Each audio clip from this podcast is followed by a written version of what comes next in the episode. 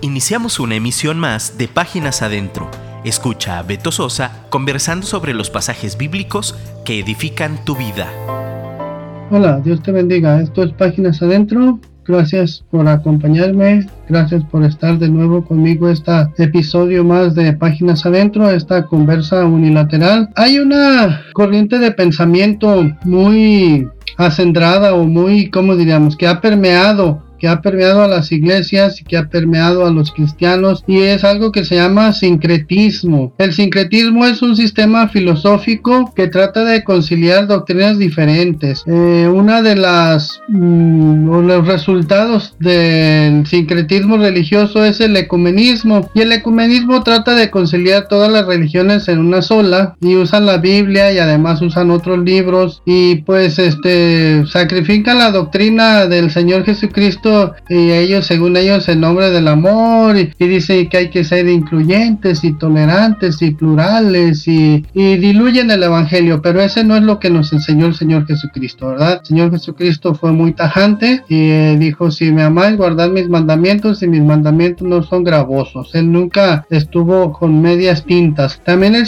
sincretismo es una fe que combina, pues, ¿qué diríamos? Elementos de dos creencias religiosas distintas o de varias creencias religiosas distintas y sucede cuando algunas veces un pueblo es dominado por otro más poderoso poderoso. Y sucede que los pueblos que son conquistados asumen, o bueno, no asumen, más bien adoptan, adoptan la religión que les es impartida, ¿no? En este caso los mexicanos eh, adoptamos o nos adoptaron el, el, catolicismo y todas esas cuestiones. Y bueno, resulta, ya sabes tú que el pueblo de Israel fue llevado cautivo a Babilonia. Después un día, eh, ya lo platicamos, cuando Belsasar estaba usando los instrumentos santos llegó eh, Ciro el persa y arrasó, arrasó con, con el imperio babilónico y tomaron el control ellos. Y dice en, en Esdras 1 que en el primer año de Ciro, rey de Persia, para que se cumpliese la palabra de Jehová por boca de Jeremías, despertó Jehová el espíritu de Ciro, rey de Persia, el cual hizo pregonar de palabra y también fue escrito por todo su reino diciendo,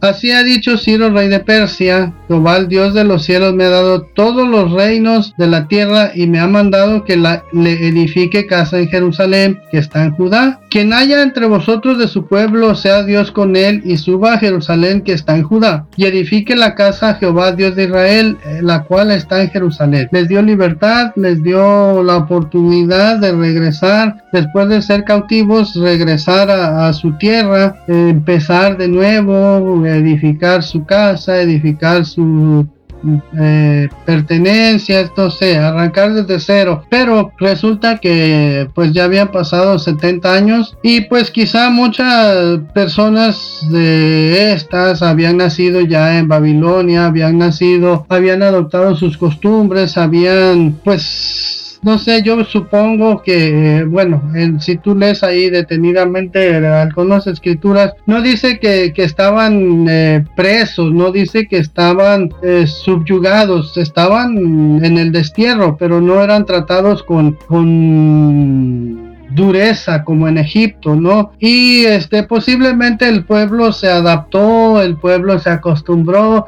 y bueno, dejó, de, tenían comida, tenían ropa, tenían zapatos, tenían, pues no sé si una situación económica amplia o bollante, pero eh, si tú notas ahí, eh, después ves el éxodo que hubo durante Esdras, durante Zorobabel, durante Nehemías, y vemos que no fue mucha gente, muchos prefirieron quedarse porque, pues para regresar a Jerusalén había que dejar todo, todo, absolutamente todo y empezar de nuevo había que dejar casa, amigos, novia, propiedades, comodidades, quizá un buen trabajo, la Universidad Autónoma de Susa, eh, su trabajo en, el INEGI de por allá, no sé, tantas, tantas cosas que a veces las personas nos la pensamos y decimos, no, pero es que ser cristiano implica dejar esto, más esto, más esto, más esto, y a veces nos la pensamos, ya sabemos que no hay otra, ¿verdad? Nos, ya sabemos, pero este, finalmente terminamos buscando al Señor. Pero en este caso el pueblo estaba tan, ¿cómo diríamos? Tan lleno del sistema babilónico, persa, medo, que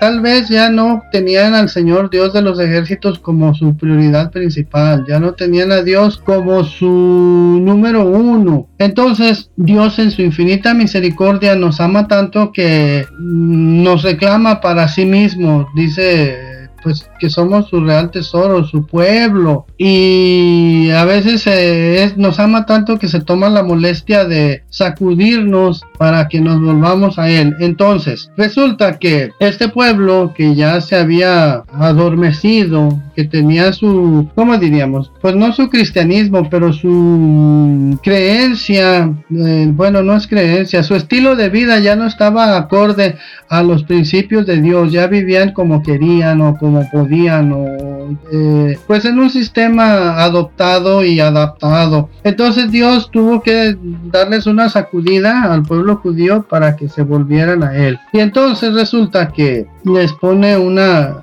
eh, hay un hay un vamos a estudiar el libro de Esther poco a poco eh, paso a paso para que veamos cómo Dios nos ama tanto que a veces nos sacude para que reaccionemos y tomemos en cuenta que él es el Dios el único Dios el único eh, que nos puede llevar a, nuestra barca a buen término a buen puerto. Esther 1.1 dice que aconteció en los días de Asuero, Asuero es descendiente de Ciro, y dice el Asuero que reinó desde la India hasta Etiopía sobre 127 provincias. Te voy a dar chance que abras tu Biblia en el libro de Esther, Esther 1, tú eres rápido para encontrar la Biblia, y luego capítulo 1, verso 2 dice que en aquellos días cuando fue afirmado el rey Asuero sobre el trono de su reino, el cual estaba en Susa, capital del reino, y luego ya es, es afirmado y dice que en el tercer año de su reinado hizo banquete a todos sus príncipes y cortesanos. Tres años fueron los que necesitó para tomar confianza. Y dice que hizo banquete a todos sus príncipes y cortesanos, teniendo delante de él a los más poderosos de Persia y de Media, gobernadores y príncipes de provincia. ¿Y para qué lo hizo? Para mostrar él las riquezas de la gloria de su reino, el brillo y la magnificencia de su poder por muchos días. Fíjate, 180 días de pachanga, 180 días de fiesta, como que seguimos teniendo ese, ese mismo, eh, bueno, nosotros no,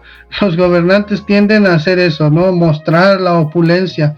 Digo, pues no les cuesta. Y luego entonces dice que pasaron 180 días y luego en el verso 5 dice, cumplidos estos días hizo el rey otro banquete por 7 días. Fíjate, era un poco ostentoso el cuate, ¿no? No le bastaron 180 días, necesitó otros 7 días. Y bueno, dice que hizo aquí este otro banquete y dice que, bueno, eh, capítulo 1, verso 5. Y cumplidos estos días hizo el rey otro banquete por siete días en el palacio, no, en el patio del huerto del palacio real a todo el pueblo que había en Susa, capital del reino, desde el mayor hasta el menor, todo mundo enfiestado. Y, imagínate, esta ciudad ahí eh, sin guardias, yo creo, sin ayuntamiento, sin eh, sin todo parado ahí por andar de fiesta.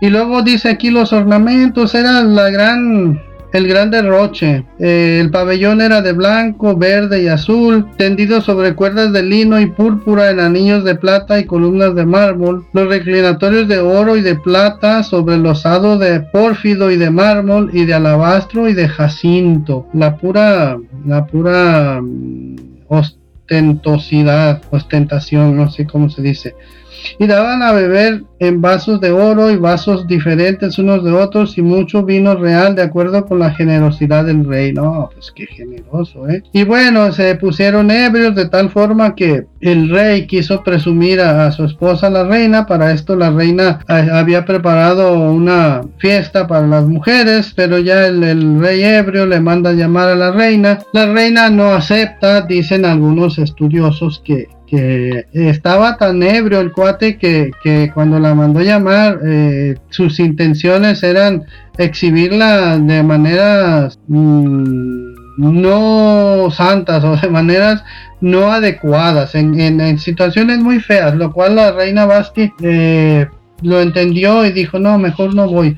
y se resistió a ir y bueno, el rey eh, dijo, ¿y ahora qué hacemos? Le preguntó a sus, a sus ayudantes y los ayudantes le dijeron, no, pues sabes qué, yo creo que, yo creo que mejor hay que conseguirnos otra reina porque eh, uno de ellos que se llamaba Memucán, este fue el que dijo, ¿sabes qué? Yo creo que mejor hay que destituirla porque si no todas las mujeres van a ver que van a ver que lo que hizo ella y ya no nos van a hacer caso a nosotros. Y bueno, aquí me, me salta esto, yo creo que Memucán era un hombre que no sabía gobernar su hogar y, y se escudó en esto. Y bueno, ya sabes, entonces este destituyen a la reina y luego dice el rey, bueno, y dice que pasó cierto tiempo y, y entonces hicieron una convocatoria, una especie de, de, ¿cómo se dice? Concurso de belleza para encontrar a ver quién y ya sabes, entonces encontraron a, la reina, encontraron a,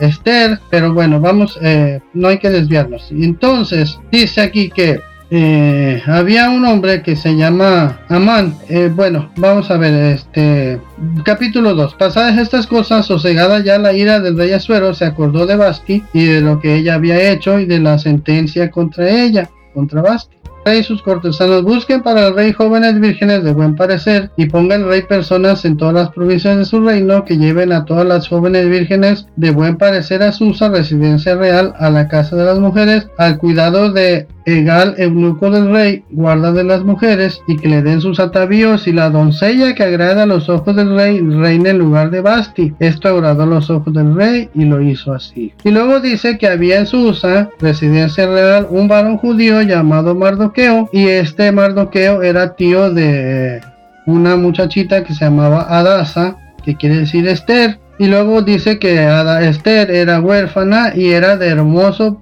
de hermosa figura y de buen parecer. Dice que cuando los padres de Esther murieron, Mardoqueo la adoptó como hija suya. Luego dice aquí, eh, verso 9 dice, y la doncella agradó a sus ojos y halló gracia delante de él, por lo que hizo darle prontamente atavíos y alimentos y dio también siete doncellas especiales de la casa del rey. La llevó con sus doncellas a lo mejor de la casa de las mujeres. Pero mira, dice aquí, que Esther no declaró cuál era su pueblo ni su parentela. Ella nunca dijo que era hebrea o que era israelita, porque su tío Mardoqueo le dijo que no la hiciera, que no lo hiciera. Y dice entonces que Mardoqueo todas las mañanas se paseaba delante del patio de la casa de las mujeres para estar monitoreando ahí cómo le iba, ¿no? Y luego dice que cuando llegaba el tiempo de cada una de las doncellas para venir al rey Azuero, después de haber estado 12 meses conforme a la ley acerca de las mujeres, y luego como ya dice, este, la rey venía y el rey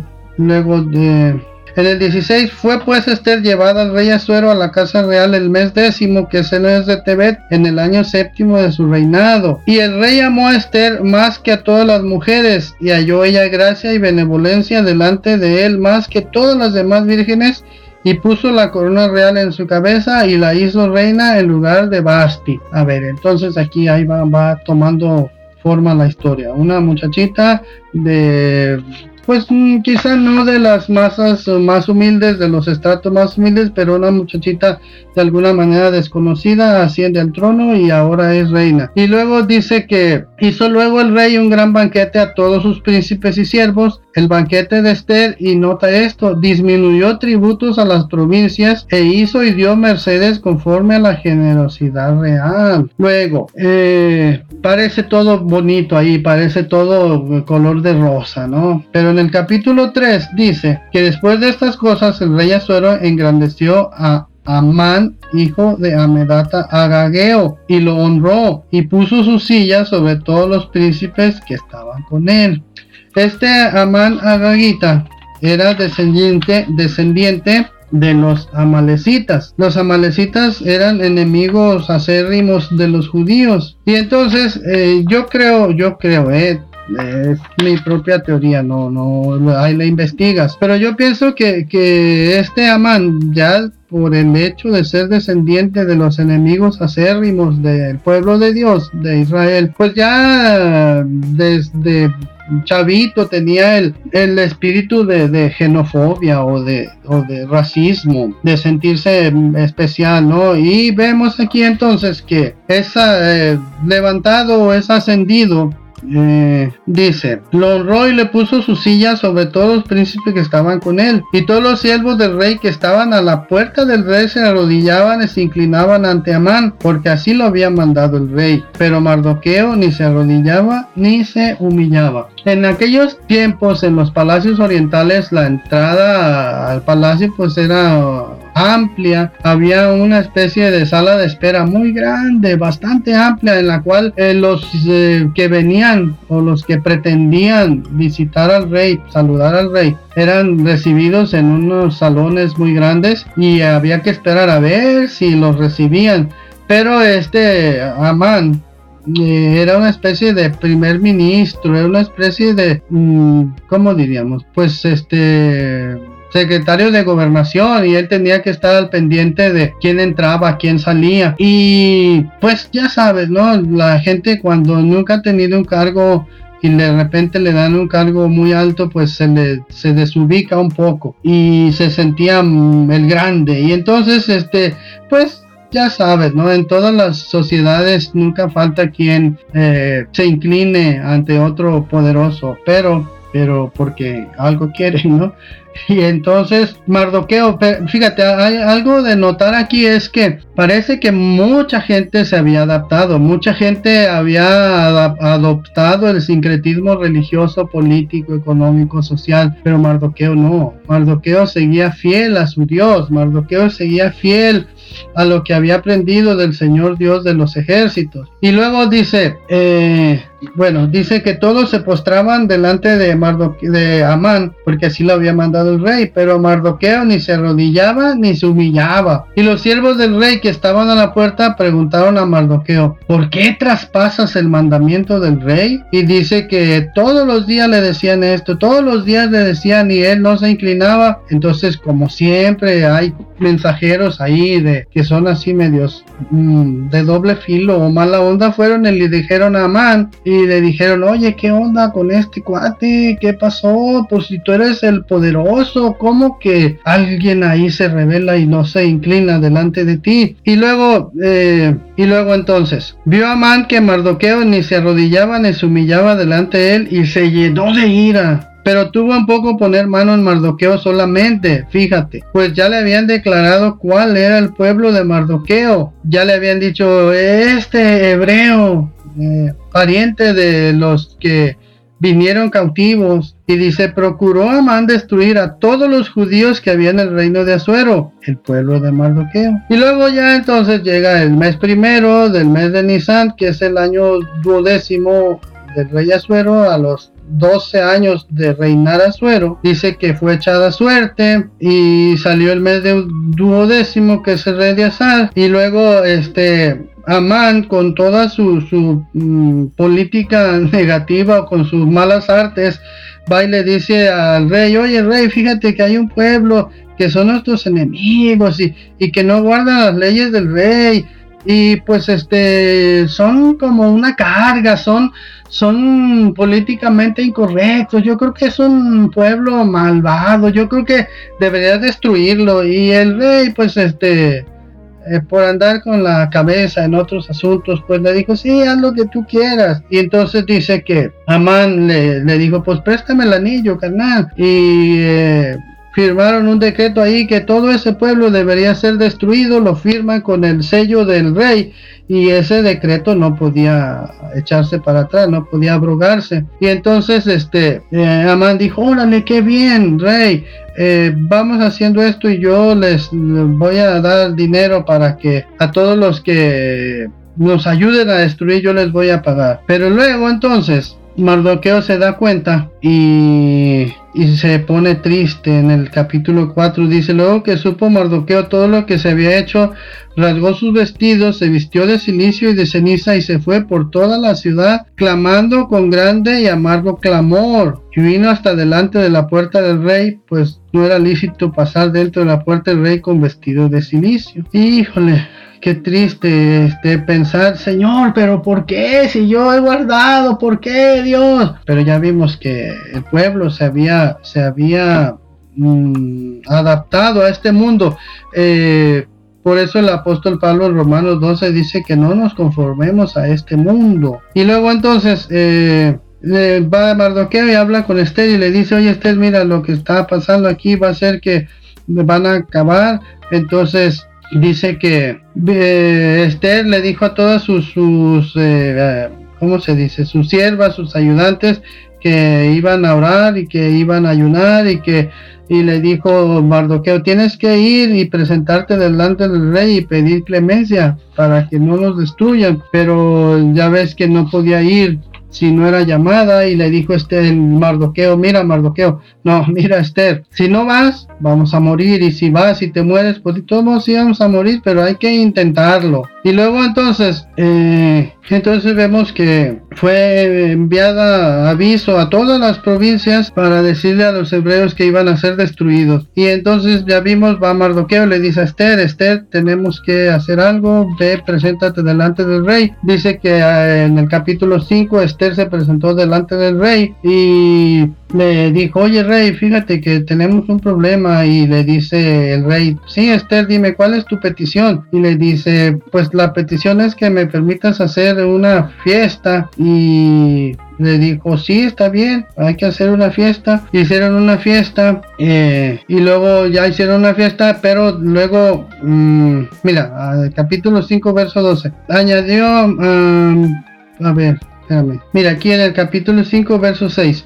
Y dijo el rey a Esther en el banquete mientras bebían vino, ¿cuál es tu petición y te será otorgada? ¿Cuál es tu demanda? aunque sea la mitad del reino, te será concedida. Entonces respondió Esther y dijo, mi petición y mi demanda es esta. Si he hallado gracia ante los ojos del rey, y si place al rey otorgar mi petición y conceder mi demanda, que venga el rey con Amán a otro banquete que les prepararé, y mañana haré conforme a lo que el rey ha mandado. Y salió Amán aquel día contento y alegre de corazón. Pero cuando vio a Mardoqueo a la puerta del palacio del rey, que no se levantaba ni se movía de su lugar, se llenó de ira contra Mardoqueo. Pero se retiró, se refrenó Amán y vino a su casa y mandó llamar a sus amigos y hacer su mujer. Y le refirió a Amán la gloria de sus riquezas y la multitud de sus hijos y todas las cosas con que el rey le había engrandecido y con que le había honrado sobre los príncipes y siervos del rey. Añadió Amán. También la reina Esther a ninguno hizo venir con el rey al banquete que ella dispuso, sino a mí y también para mañana estoy convidado por ella con el rey. Pero todo esto de nada me sirve cada vez que veo al judío Mardoqueo sentado a la puerta del rey. Y le dijo Ceres, su mujer y todos sus amigos, hagan una horca de 50 codos de altura y mañana día al rey que cuelguen a Mardoqueo en ella. Y entra alegre con el rey al banquete y agradó esto a los ojos de Amán e hizo preparar la horca. Fíjate, ¿eh? en esta vida todo se regresa. Luego, en el capítulo 6 Dios empieza a actuar. Aquella misma noche se le fue el sueño al rey y dijo que le trajesen el libro de las memorias y crónicas y que las leyeran en su presencia. Para esto eh, todo el pueblo en todas las provincias estaban temerosos, estaban tristes, estaban desesperados. ¿Qué vamos a hacer? Entonces hallaron escrito que Mardoqueo había denunciado el complot de Victán y de Teres, dos eunucos del rey de la guardia de la puerta que habían procurado poner mano en el rey Azuero. Y dijo el rey, ¿Qué honra o qué distinción se hizo a Mardoqueo por esto? Y respondieron los servidores del rey a sus oficiales, nada se ha hecho con él. Entonces dijo el rey, ¿quién está en el patio? Y Amán había venido al patio exterior de la casa real para hablarle al rey Fíjate, fíjate, qué, tremendo es esto. ¿A qué había venido? Había venido para hablarle al rey para que hiciese colgar a Mardoqueo en la, horca que él le tenía preparada. Y los servidores del rey le, le respondieron. He aquí Amán está en el patio y el rey le dijo que entre. Entró pues Amán y el rey le dijo, ¿qué se hará al hombre cuya honra desea el rey? Y dijo Amán en su corazón, ¿a quién deseará el rey honrar más que a mí? El ego, siempre, siempre la,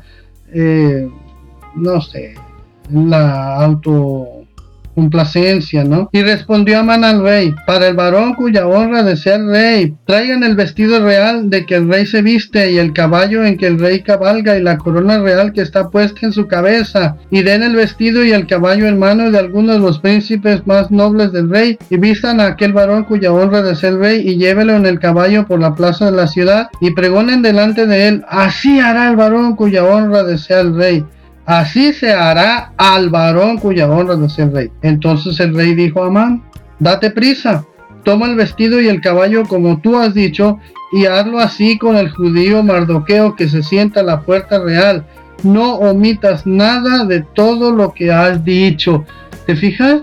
La, el Señor actuando a favor de su siervo Mardoqueo. Llega Man a decir, rey, te pido que ahorques a, a mi cuate, a mi enemigo. Y Amán tomó el vestido del caballo y vistió a Mardoqueo y lo condujo a caballo por la plaza de la ciudad hizo pregonar delante de él. Así se hará el varón cuya honra desea el rey. Después de esto, Mardoqueo volvió a la puerta real y Amán se dio prisa para irse a su casa apesadumbrado y cubierta su cabeza. Bueno, ya les platica a su esposa y a sus amigos y les dice, ¿cómo puede ser si yo era su gran cuate? Ve lo que me ha hecho este rey inconsciente. Y luego dice, aún estaba hablando con ellos cuando los eunucos del rey llegaron apresurados para llevar a Amán al banquete que Esther había dispuesto. Fue pues el rey con Amán al banquete de la reina Esther y en el segundo día Mientras bebían vino, dijo el rey a Esther, ¿cuál es tu petición, reina Esther, y te será concedida? ¿Cuál es tu demanda? Aunque sea la mitad del reino, te será otorgada. Entonces la reina Esther respondió y dijo, oh rey, si he hallado gracia en tus ojos y si al rey place,